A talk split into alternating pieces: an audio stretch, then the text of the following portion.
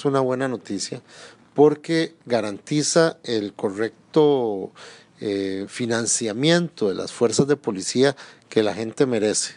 Costa Rica merece unas fuerzas de policía debidamente equipadas, con una cantidad de oficiales que sea acorde a la cantidad de población al territorio que tenemos y que esté preparada para combatir los retos que la sociedad requiere.